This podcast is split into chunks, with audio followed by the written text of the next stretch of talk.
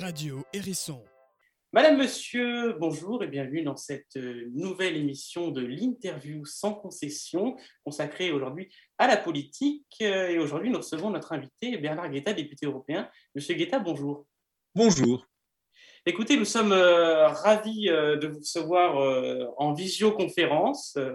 avec ce coronavirus, nous sommes obligés hein, de, de, vous recevoir ainsi. avec cette première question essentielle, quel est le rôle du député européen?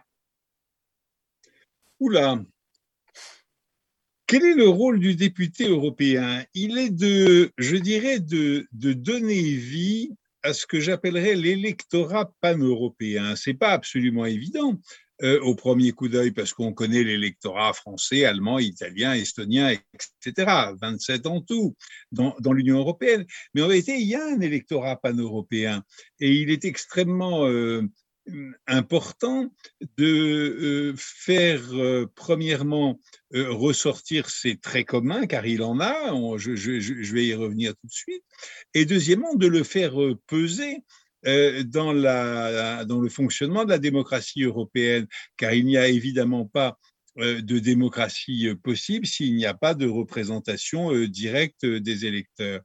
Alors les traits communs des électeurs européens, de cet électorat européen. Ça semble pas évident. On dit, mais enfin, mon Dieu, qu'est-ce qu'il y aurait de commun entre un Finlandais et un Sicilien, entre un Portugais et un Estonien, etc. Non, mais il y a beaucoup plus de choses qu'on ne le croit. D'abord, il y a quelque chose euh, comme euh, à la louche, j'exagère un peu, je force le trait, mais enfin, il y a quand même quelque chose comme 2000 ans d'histoire commune, parfois plus, parfois un peu moins.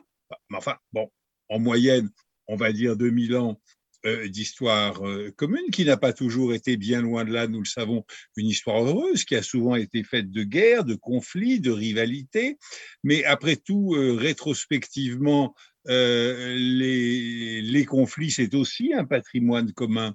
Et puis, nous avons évidemment une culture commune, parce que que vous preniez un Estonien ou un Portugais, euh, Shakespeare, euh, ça compte, euh, ça compte pour les deux, mais pas seulement Shakespeare.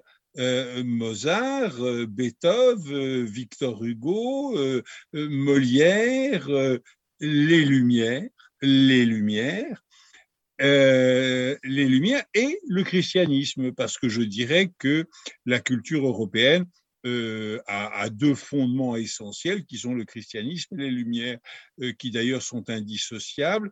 Et j'ajouterais pour ma part, c'est un point de vue qui est discutable et discuté, mais je crois que les Lumières sont les enfants directs du christianisme. On peut en discuter un jour si vous voulez, mais c'est mon affirmation. C'est mon affirmation pour l'instant. Et puis, il n'y a pas que ça si vous prenez l'électorat pan-européen, vous vous apercevez euh, quand même assez vite que pour le meilleur et pour le pire, eh bien, à peu près tous les mêmes courants politiques sont représentés à des degrés divers, naturellement, mais sont représentés dans à peu près tous les courants de l'Union européenne. Il y a partout une social-démocratie, une droite euh, qu'on dit parlementaire, qui est généralement démocrate chrétienne, qui est gaulliste euh, en France, qui est conservatrice euh, en Grande-Bretagne, qui ne fait plus partie de l'Union européenne, mais qui fait certainement partie de la civilisation euh, européenne. Et puis vous avez diverses extrêmes gauches, diverses extrêmes droites, et bien évidemment une force montante partout dans tous les pays de l'Union européenne qui s'appelle les Verts ou les écolos suivant suivant les pays. Et alors on s'aperçoit on s'aperçoit assez vite que finalement ces échiquiers politiques sont extraordinairement semblables. Et la meilleure preuve, c'est que dans tous les grands groupes parlementaires au Parlement européen, ben, vous retrouvez des gens de pratiquement toutes les nationalités.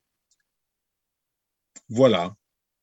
Alors, euh, c'est un peu compliqué pour les lycéens de, comprendre euh, entre la Commission, le Conseil, le Parlement. Est-ce que vous pouvez nous faire rapidement l'explication? Qu'est-ce que le Conseil? Qu'est-ce que la Commission? Qu'est-ce que le Parlement? Alors, le, Conseil et le Parlement, pour commencer. Le Conseil, c'est la Chambre des États. C'est-à-dire que chacun des États membres de l'Union européenne est représenté, qu'il soit tout petit, tout petit, tout petit, comme Malte ou le Luxembourg, ou tout grand, tout grand, comme l'Allemagne ou la France, par un représentant. Son Premier ministre ou son chef de l'État, suivant les régimes politiques des différents pays. Et puis à l'inverse, il y a une chambre de la, population, des, citoyens, où évidemment les pays sont représentés à proportion de leur population le Luxembourg ou Malte n'ont pas le même nombre de députés au Parlement euh, européen que l'Allemagne ou la France, ça va de soi. Et remarquez immédiatement que si vous faites la comparaison avec euh, un autre grand pays de type fédéral, comme les États-Unis, eh bien, vous avez aussi une chambre des États qui s'appelle là-bas le Sénat, et vous avez aussi un Parlement qui s'appelle là-bas la Chambre des représentants, et qu'à la Chambre des représentants, les États sont représentés proportionnellement à leur population, alors qu'au Sénat, euh, ils ont, euh, chacun d'entre eux a le même nombre de représentants, qui n'est pas un représentant comme dans l'Union européenne, mais deux, mais en tout cas, ils sont sur un strict pied d'égalité, quelle que soit quelle que soit leur taille. Et puis il y a une troisième grande institution européenne qui est très qui est très spécifique, mais en vérité quand on y réfléchit peut-être un peu moins spécifique qu'on ne le croit, qui est la Commission, qui est en vérité euh, à la fois euh, l'exécutif et euh, l'initiateur des, propositions, des propositions, des propositions de loi. Vous avez aujourd'hui, ce n'était pas le cas au départ, mais vous avez aujourd'hui une compétition qui s'affirme euh, entre la Chambre des États, euh, le Parlement et, euh, et la Commission. C'est particulièrement flagrant entre la Chambre des États, le Conseil européen, et la Commission, et entre ces deux grands organes, euh, le Parlement joue souvent un peu le, rôle d'arbitre et de, faiseur, euh, je ne dirais pas de roi, mais en tout cas de, décision. Euh, tout ça, tout ça est en mouvement. on ne peut, pas dire que les institutions européennes soient d'ores et déjà fixées. les institutions, d'un État, qu'il soit simple État, fédération ou confédération sont rarement fixés pour euh, l'éternité, encore qu'il y ait des, constitutions dont la longévité euh, soit beaucoup plus remarquable que celle des constitutions françaises.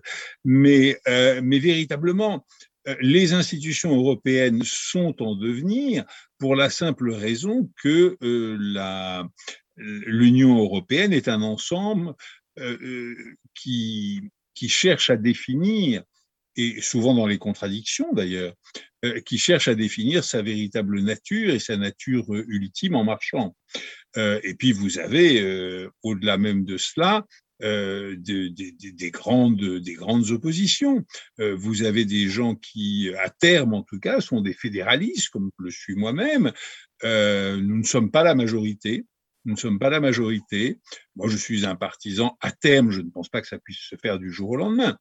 Euh, mais euh, des États-Unis d'Europe, euh, magnifiquement définis dans ce sublime texte de Victor Hugo que vous devez tous lire si vous ne l'avez pas déjà fait. Mais si vous ne l'avez pas déjà fait, vraiment, je vous en conseille la lecture.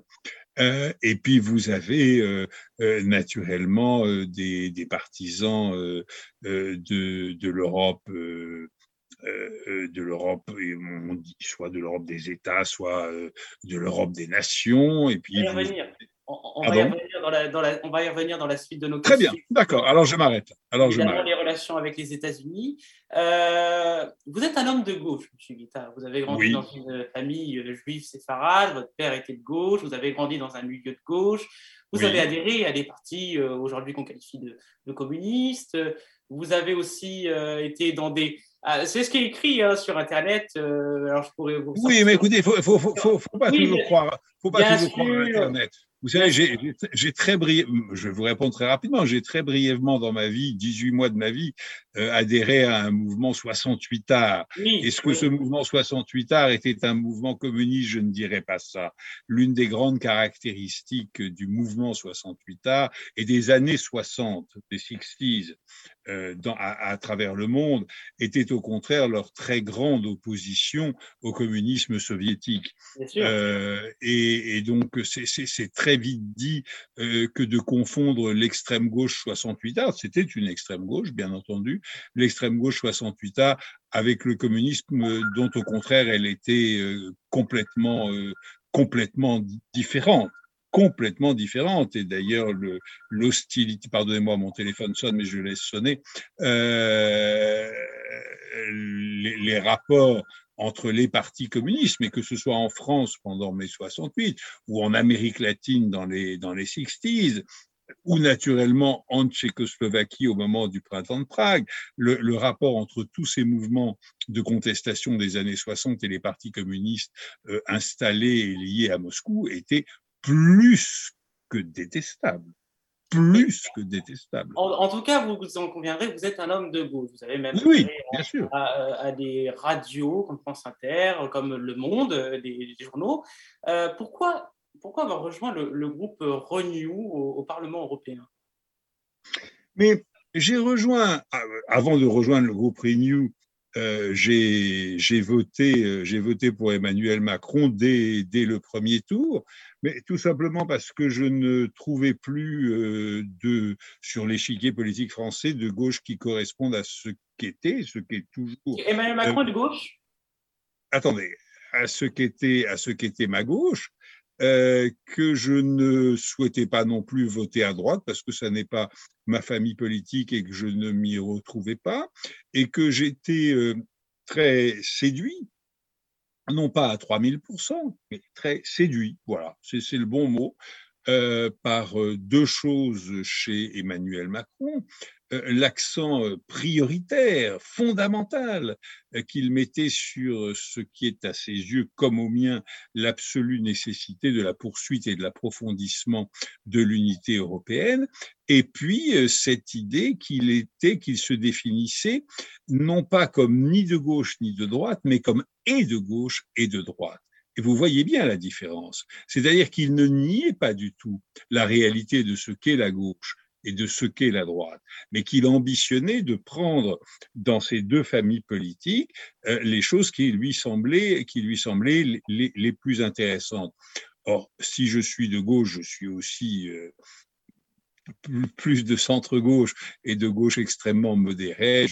J'appartiens à l'affiliation Mendes, Rocard, CFDT, euh, ce qu'on a appelé la deuxième gauche euh, à une époque. Je suis donc un homme de centre-gauche, plus exactement. Et euh, ben, je pouvais me retrouver là-dedans, ce qui ne signifie pas du tout que j'adhère à toutes les idées que défendent Macron. Pardon, que défendre le président de la République. Je, je, je, je, tiens à être plus respectueux avec les institutions que je viens de me, de, me le montrer, ce dont je m'excuse, je vous prie de m'excuser. Euh, je, ne suis pas, je n'ai jamais été euh, ce qu'on appelait au temps du général de Gaulle un godillot, c'est-à-dire un homme euh, qui suit à 100% un homme parce que c'est cet homme. Non, euh, voilà, il y a des choses que j'apprécie, qui me semblent fondamentales, que je continue à apprécier, et puis d'autres que j'apprécie moins. Alors, on va aborder un thème maintenant qui, qui occupe l'espace politico-médiatique, évidemment la, la crise sanitaire. Euh, L'Europe a décidé euh, de, mettre une campagne vaccinale euh, commune. Est-ce qu'elle a réussi cette campagne vaccinale, même si elle n'est pas encore terminée? Non, elle ne l'a pas réussi puisque les résultats ne sont pas aussi probants qu'on le souhaiterait, c'est un understatement. Mais d'un autre côté, il faut voir deux choses. la première, c'est que en raison de la, force des souverainismes dans beaucoup de pays, euh, le domaine médical et sanitaire ne relève pas, ne, relève toujours pas d'ailleurs, euh, en vertu des traités euh, des compétences des institutions européennes, qui ont donc dû improviser qui ont donc dû improviser, sans outils pour le faire, sans pratique, sans, sans, même, euh, sans même institution euh, réelle euh, pour le faire. Et deuxièmement, elles ont, elles ont commis ces institutions européennes dans leur improvisation deux erreurs qu'on leur reproche aujourd'hui, mais qui étaient, ça existe, des erreurs extraordinairement vertueuses. C'est-à-dire qu'elles ont, elles n'ont pas voulu euh, accepter euh, comme cela euh, les, les, prix que leur demandaient les laboratoires pharmaceutiques. Elles ont fait remarquer que c'était quand même l'Union européenne, un marché de presque 450 millions de personnes, et que donc, ben voilà, nous étions fondés à discuter les prix. Et deuxièmement, elles ont refusé à absoudre à l'avance de toute responsabilité médicale les laboratoires auxquels nous allions acheter les vaccins. Alors évidemment, D'autres pays n'ont pas été aussi euh, sourcilleux et euh, euh, moyennant quoi ils ont été livrés plus rapidement que nous l'avons que nous l'avons été. Alors bon, probablement que nous n'aurions pas dû être aussi sourcilleux, mais si nous ne l'avions pas été, que n'aurait-on pas dit? Que n'aurait-on pas dit? Que la Commission européenne euh, gaspillait l'argent euh, du contribuable, qu'on voyait bien qu'il n'y avait pas de contrôle, qu'on voyait bien euh, qu'il n'y avait pas de démocratie et que le comble du comble est qu'on absolvait à l'avance les laboratoires pharmaceutiques de toute erreur et de toute catastrophe médicale qui aurait pu, Dieu merci, ça n'a pas été le cas, qui aurait pu suivre les, vaccinations. Alors, nous avons pris du retard, oui, bien sûr. Ce retard euh, est déplorable euh, en termes sanitaires, ce retard est déplorable économiquement, parce que plus nous sommes en retard dans la vaccination, moins vite l'économie reprend et donc plus cher cela coûte euh, à nos économies. Mais de là à dire que tout cela aurait été abominablement mal géré, je trouve qu'il y a véritablement un pas qu'il ne faut pas franchir, qui est incroyablement exagéré, et il ne faut surtout pas oublier que si euh, la Commission euh, n'avait pas décidé, à la demande d'ailleurs du Conseil européen, c'est-à-dire de l'ensemble de l'Assemblée des chefs d'État et de gouvernement de se charger d'une négociation collective au nom des 27 États membres, nous serions aujourd'hui dans une situation beaucoup, mais beaucoup, infiniment plus catastrophique, je veux dire par là, réellement catastrophique que celle que nous vivons. Alors, vous avez parlé euh, d'économie. Euh, L'Europe a mis en place d'ailleurs le, plan de relance avec euh, les subventions euh, et le prêt. certains parlent, certains acteurs publics européens et même à l'échelle de l'État, d'une annulation de la dette publique par la BCE. Qu'est-ce que vous, vous en pensez? Écoutez, je pense que quand on annonce à l'avance qu'on ne remboursera pas ces dettes, eh ben, on ne trouve plus personne pour vous prêter de l'argent. Comme on a besoin de beaucoup, euh, de beaucoup emprunter, euh, premièrement, ça me semblerait euh, maladroit. Deuxièmement, ne pas rembourser ses dettes, contrairement à l'idée qu'on s'en fait, ce n'est pas ne pas rembourser des milliardaires qui peuvent euh, se passer de ce remboursement. C'est ne pas euh, rembourser des dettes, des, excusez-moi, des banques qui à ce moment-là sont mises en difficulté. Et quand une banque est mise en difficulté, ce sont les déposants de ces banques qui sont mises en difficulté, c'est-à-dire des gens modestes ou en tout cas pas multimilliardaires. Donc il faut être sérieux. Non, je, je ne crois pas que ce soit une bonne idée que d'annoncer et même d'envisager de ne pas rembourser ses dettes. Quand on emprunte, c'est une question d'honnêteté, euh, on rembourse. Cela étant, euh, dans l'histoire, il y a mille manières euh, de rembourser sans rembourser.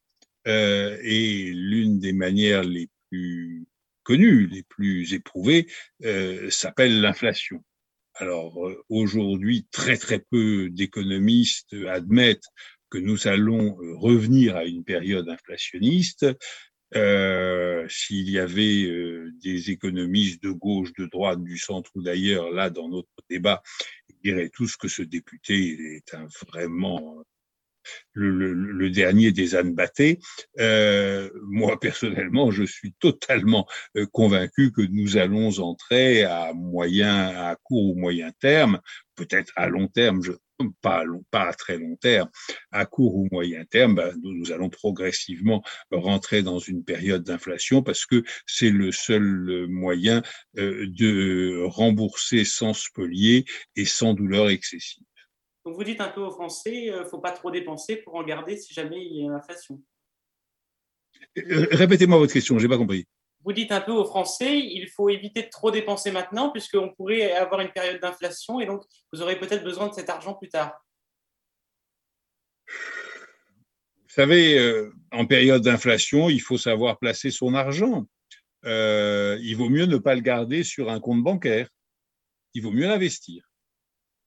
Euh, mais par exemple, ma génération, je, je, suis un, un, septuagénaire depuis quelques mois, mais les gens qui avaient 20, 30, 40 ans entre euh, dans les années 70, 80 ou 60, 70, 80, disons, euh, et qui ont euh, vécu dans une période d'inflation, eh bien, beaucoup ne s'en sont pas du tout mal tirés en achetant de la pierre, par exemple, en investissant dans la pierre.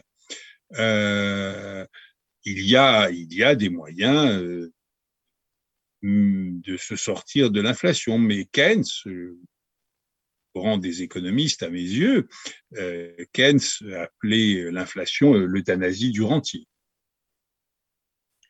Euh, à l'international maintenant, puisqu'on sait que c'est un sujet qui vous passionne énormément, on a appris hier que la Russie retirait ses troupes à la frontière entre l'Ukraine enfin, et... qu'elle l'annonçait.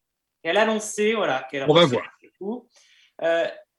concrètement et honnêtement, les yeux dans les yeux, la Russie est-elle devenue l'ennemi de l'Europe?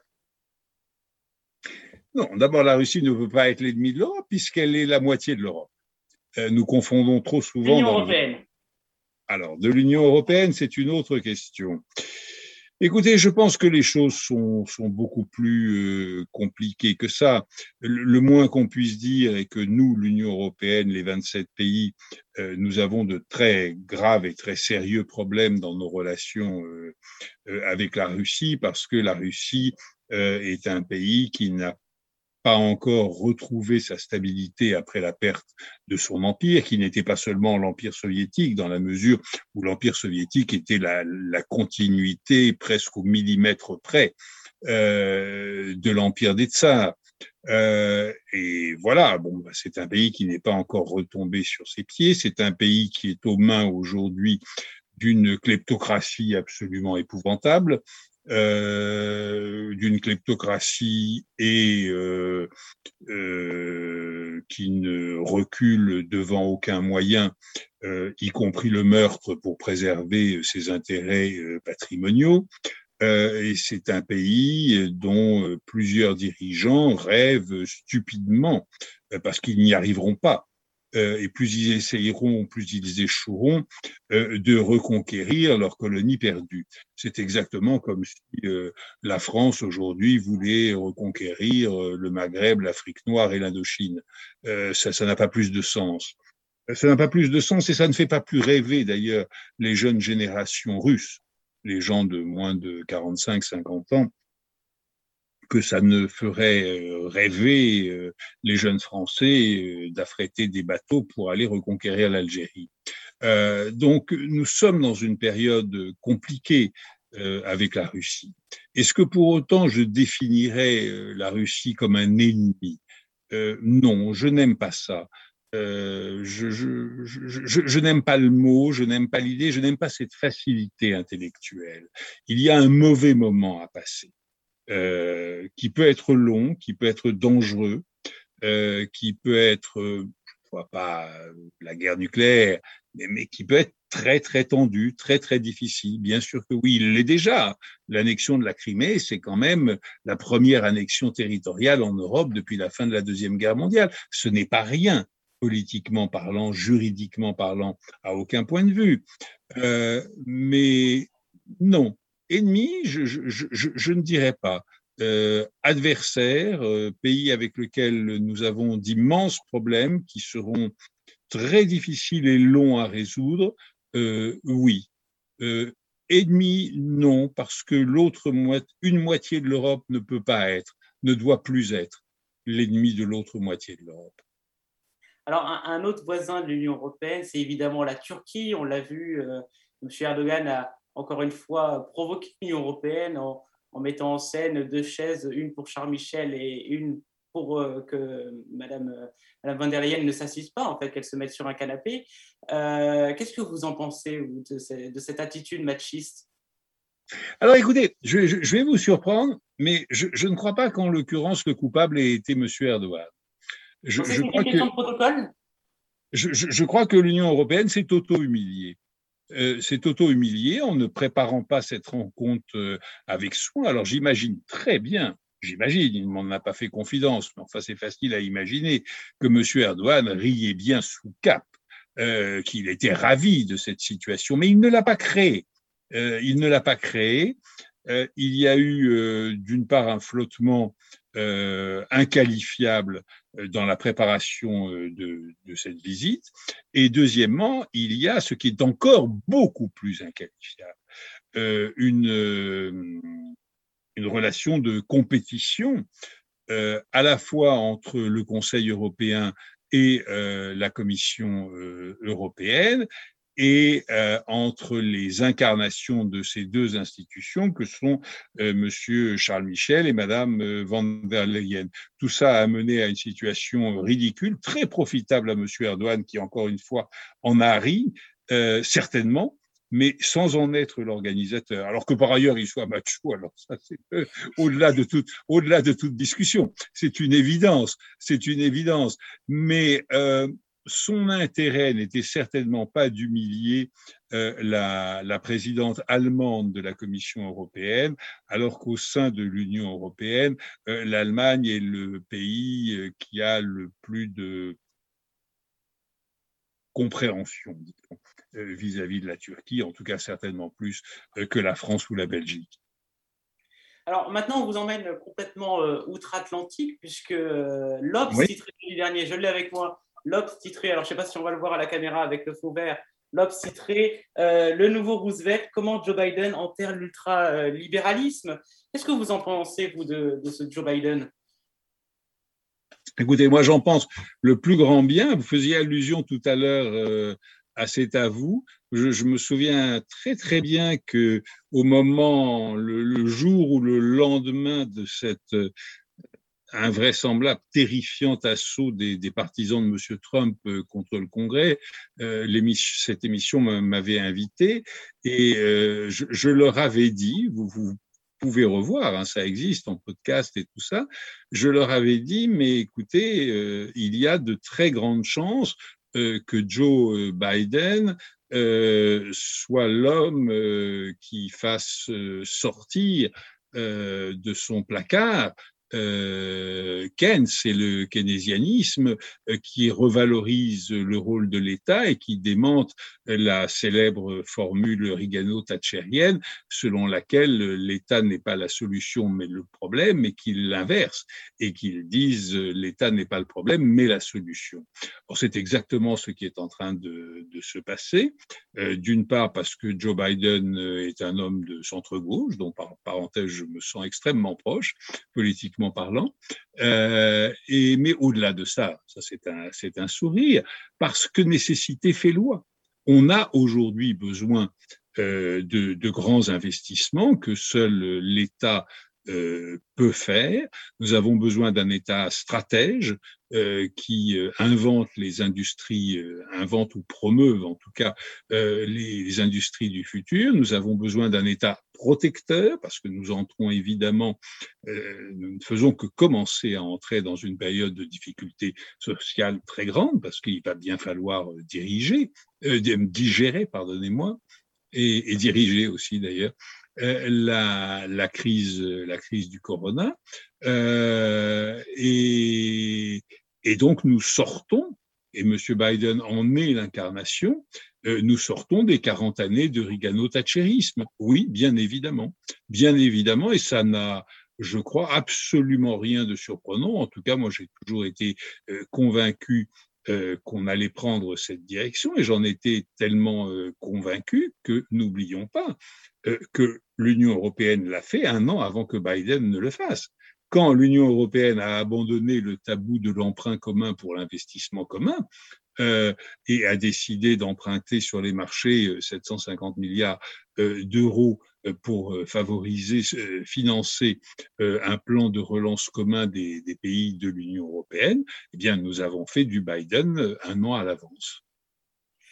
pour les mêmes raisons. Pour les mêmes raisons. Oui, pour sortir de cette crise sanitaire. Ben, ben évidemment. Alors, vous, vous l'avez évoqué en, début d'émission, Est-ce que vous pensez, comme Daniel Cohn-Bendit ou, ou, encore comme Barack Obama le disait, l'Europe doit devenir les États-Unis d'Europe Écoutez, je, je, le souhaite, je crois le penser, parce qu'on peut se tromper là-dessus. On peut se tromper. Je, je, ne, je n'ai vraiment pas de. Euh, je me garderai de toute arrogance euh, en la matière, mais je n'ai qu'une seule certitude, c'est que je ne pense pas que ça puisse se faire du jour au lendemain et je ne pense pas que ça puisse se faire dans les trois ou cinq années qui viennent. Je pense que ça se fera par étapes, par progression. Mais remarquez que nous avons déjà considérablement progressé. Nous avons commencé par un marché commun qui était quoi? Libre-échange. Nous avons suivi par, la, par des régulations euh, industrielles et politiques de plus en plus euh, étroite euh, de ce marché commun. Euh, nous avons ajouté à ce marché commun régulé et doté de valeurs politiques communes, nous avons ajouté une monnaie unique qui s'appelle l'euro et nous sommes entrés, du moins je le crois, je l'espère et le crois pour le coup, et nous sommes entrés maintenant dans une troisième étape de la construction de l'unité européenne qui va être l'affirmation d'une union politique. Et tout ça va prendre un temps fou.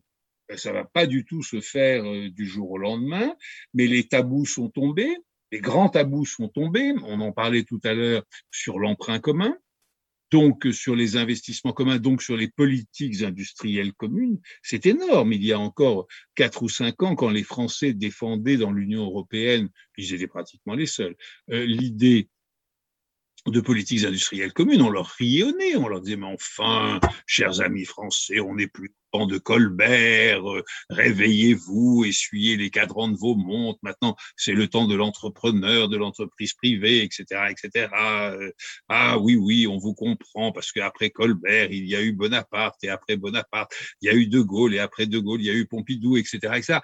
Euh, non, on est sorti de là. Euh, le tabou sur la, défense européenne commune est tombé, le tabou sur euh, l'idée de la souveraineté politique de l'Union européenne sur la scène internationale euh, est tombé, mais maintenant il va falloir définir tout ça. Il va falloir donner un contenu réel. Or, si les tabous sont tombés, il n'y a absolument pas, toujours pas, euh, consensus ou, même véritable élan majoritaire en faveur d'une conception ou l'autre de ce que devraient être les politiques industrielles communes, la souveraineté européenne et surtout, euh, car tout ça est très très lié, euh, la défense commune.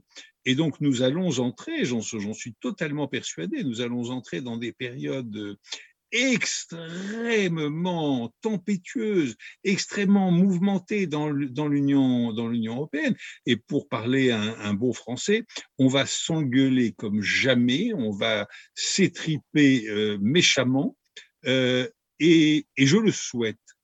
Et je le souhaite parce que le fait qu'on s'engueule, le, le fait qu'on s'étripe, eh bien, et la preuve sera la preuve, et déjà d'ailleurs la preuve, que l'on entre enfin dans le vrai vif du sujet. On ne peut pas entrer dans le vrai vif du sujet sans avoir des disputes phénoménales. Et donc, euh, comme disait euh, Monsieur Chateaubriand, levez-vous, orage désiré. Et donc, euh, les États-Unis d'Europe ne se feront pas forcément à 27 Pas dans un premier temps, en tout cas? Euh, je pense que pour reprendre une formule qui est, je crois, de Dominique de Villepin, euh, il faut que ceux qui veulent aller plus vite, plus loin le puissent et entraînent les autres. Euh, il se peut que une union politique se forme au sein d'une Union européenne dont le, les, les, frontières seraient plus larges qu'aujourd'hui c'est une hypothèse, c'est une possibilité. Euh, il se peut aussi que dans un premier temps, cette union politique se forme au sein de l'Union européenne et puis qu'elle s'étende à toute l'Union européenne d'aujourd'hui et même à une Union européenne plus étendue qu'elle ne l'est aujourd'hui. Les scénarios sont très largement ouverts, mais là, nous parlons, vous savez, d'une période de plusieurs décennies, de deux, trois décennies au minimum. En tout cas, euh, merci beaucoup, Monsieur Guetta, de nous avoir accordé euh, ce temps précieux. Et c'est la fin de cet entretien. Il est à écouter et à réécouter sur le site du lycée et sur le site d'Arteblog.